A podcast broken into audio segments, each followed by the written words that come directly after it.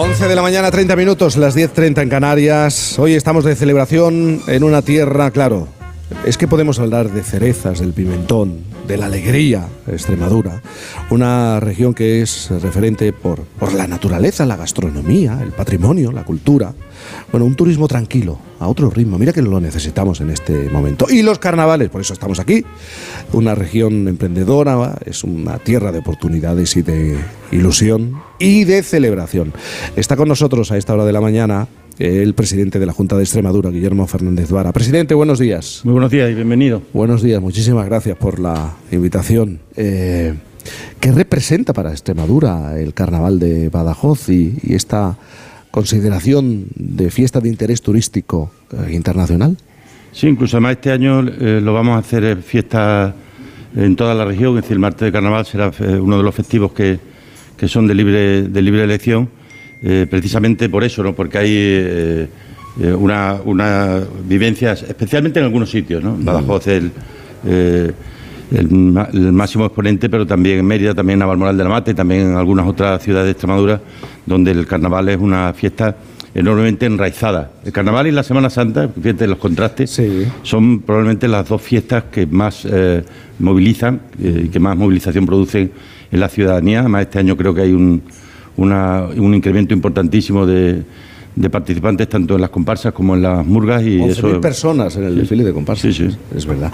Eh, claro y en todo este tiempo estamos hablando de la tradición de algo que enraiza en, en, eh, la vida de una ciudad ah, y en la historia de una ciudad como Badajoz y, Extremadura. Durante todo este tiempo cómo ha sido posible mantener esta tradición eh, porque no es fácil es algo que se recupera con mucha fuerza a lo largo de los años de los años 80 que es una que tiene un un entronque absolutamente eh, popular eh, con, la ciudadanía, con, los, con las pandillas, con los grupos, con los, con los amigos y a partir de ahí pues se va creando algo que realmente desde el punto de vista mm, eh, estético es algo extraordinariamente hermoso, pero desde el punto de vista emocional es algo incomparable, ¿no?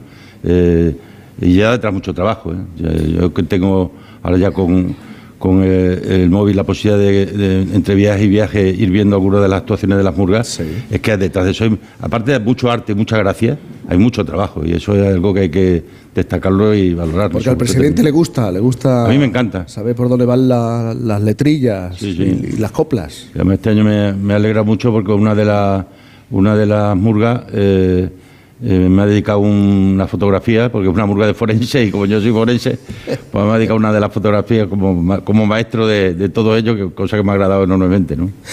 Esta mañana lo, decía y lo vuelvo a repetir. ¿no? ayer estuve yo en el, en el teatro disfrutando de, esa primera fase, las preliminares, y estaba pensando, oye, al final el carnaval es un espacio en el que ahora que estamos que somos tan sensibles a cualquier tipo de comentario, reaccionamos, saltamos, nos enfadamos.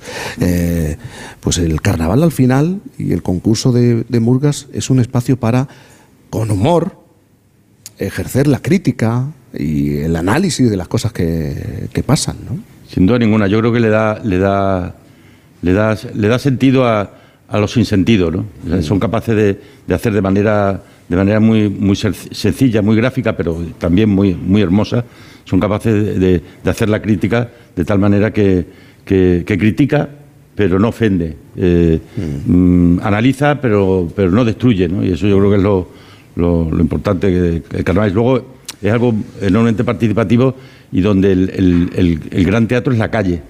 Y la calle en cualquier rincón, en, en cualquier espacio, en cualquier bar, en cualquier taberna, en cualquier eh, placita, te puedes encontrar una, una murga cantando y, y realmente sintiendo lo que realmente sienten. Bueno, ahora yo creo que todos estamos de acuerdo. Eh, nuestro país, Extremadura, se puede ofrecer naturaleza, se puede ofrecer, eh, se puede ofrecer gastronomía, patrimonio, pero cada vez más estamos más interesados, yo creo que todos, especialmente también en Extremadura, en proyectarnos como una tierra para la cultura y, sé que también es una preocupación del presidente de la Junta de Sin duda, Jaime. Además, después de la, yo creo que hay un antes y un después de la pandemia. La pandemia que, la puñetera pandemia, eh, que, tanto daño ha hecho y que a tanta gente querida se ha llevado. Además, nos ha cambiado, nos ha cambiado como sociedad y como y como forma de, vida. los hábitos están cambiando. O sea, se ha puesto eh, la gente busca espacios abiertos, la gente busca terrazas, la gente busca, busca casas con patio, la gente busca balcones, eh, la gente busca cosas diferentes y en el ámbito del turismo la gente busca, busca naturaleza, busca historia. Nosotros hemos notado en los últimos dos, tres años un cambio clarísimo de tendencia. En este momento en Extremadura tenemos entre 25 y 30 proyectos de hoteles de, de, nivel de 4 y 5 estrellas, pero en mitad del campo, es decir, hoteles muy vinculadas con, con la naturaleza. Hay gente que compra fincas para mantener la explotación agraria, pero dentro de ello para hacer hoteles con encanto, hoteles en antiguas almazaras, hoteles en antiguas vaquerías, hoteles en antiguas, eh, en antiguas construcciones, que, realmente, eh, si eso se está haciendo, es por lo que la gente, porque la gente ahora es lo que demanda y lo que busca, ¿no? Y, en este año se han abierto en Extremadura unos cuantos hoteles que son una verdadera preciosidad y que tienen además una, ocupación altísima. y, la cultura, evidentemente. Este año hemos tenido la, inmensa suerte del año pasado de poner en marcha el, eh, yo creo, uno de los, de los museos más, más importantes de Europa en el arte contemporáneo, con el Museo Helga de Alvear que es una excelente noticia también para todos. y, además hay que eh, invitar a redescubrir Extremadura, ¿no? porque hay muchas cosas por ver, por visitar, por disfrutar, pero hace falta que se sepa. Sin duda. Que, las personas que nos están oyendo, los oyentes, sepan que, oye, pues puedo ir a Extremadura, a este punto concreto, porque me voy a encontrar este museo determinado. Bueno, aquí estamos en una plaza que es una preciosidad, y aquí estamos en este edificio rehabilitado, las casas consistoriales que son también una, excelente muestra. ¿no? Eh, yo recuerdo hace unos meses con un, con un importante inversor chino que, eh, que me preguntaba, me preguntaba y me preguntaba cosas que tenían que ver con nuestra historia y ya de pronto me, me, dice, disculpe que le haga tantas preguntas, sí. pero es que a nosotros que somos un pueblo con historia, nos encantan los pueblos con historia. Y eso yo creo que es una característica esencial de, de lo que nosotros representamos y significamos tenemos siete menciones ya a UNESCO, mm. tres ciudades patrimonio, tres reservas de la biosfera, un geoparque. Tenemos eh, una frontera, eh, una, una, una ex frontera que hoy es puente que une a, dos culturas hermanas como son España y Portugal. Badajoz mm. es la máxima expresión probablemente de, de eso. Aquí tú vas a la consulta de, de, un médico y te encuentras en la silla de al lado sentado a gente de Portugal o vas a un centro comercial y te encuentras a mucha gente de, Portugal. Todo eso, que es la mezcla de la fusión de civilizaciones, de cultura, es algo que en Extremadura eh, nos aporta también cosas muy interesantes. Y pensando en el presente y en el futuro, ¿qué es lo que quiere aportar Extremadura al resto del país, al resto de, ciudadanos de, otras regiones? lo que ya le está aportando. Extremadura va a ser, eh, en esta revolución verde y, digital, va a ser probablemente una de las eh, regiones más importantes de Europa. Esta semana yo he estado en Bruselas planteando a varios comisarios los proyectos que en estos momentos están en marcha. Vamos a ser la primera productora, la primera región productora de energía renovable. Como consecuencia de ello, una de las primeras en instalación de industrias que vienen buscando esas energías renovables.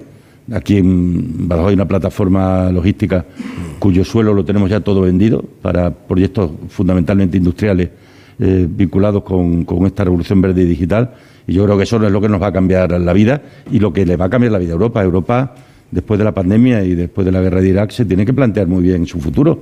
Si quiere seguir siendo dependiente o quiere ser eh, autónoma y soberana en materia industrial, energética y agraria. ¿no? Y, para que Europa sea autónoma, industrial, eh, energética y agraria, necesita territorios como el sur y territorios como Extremadura.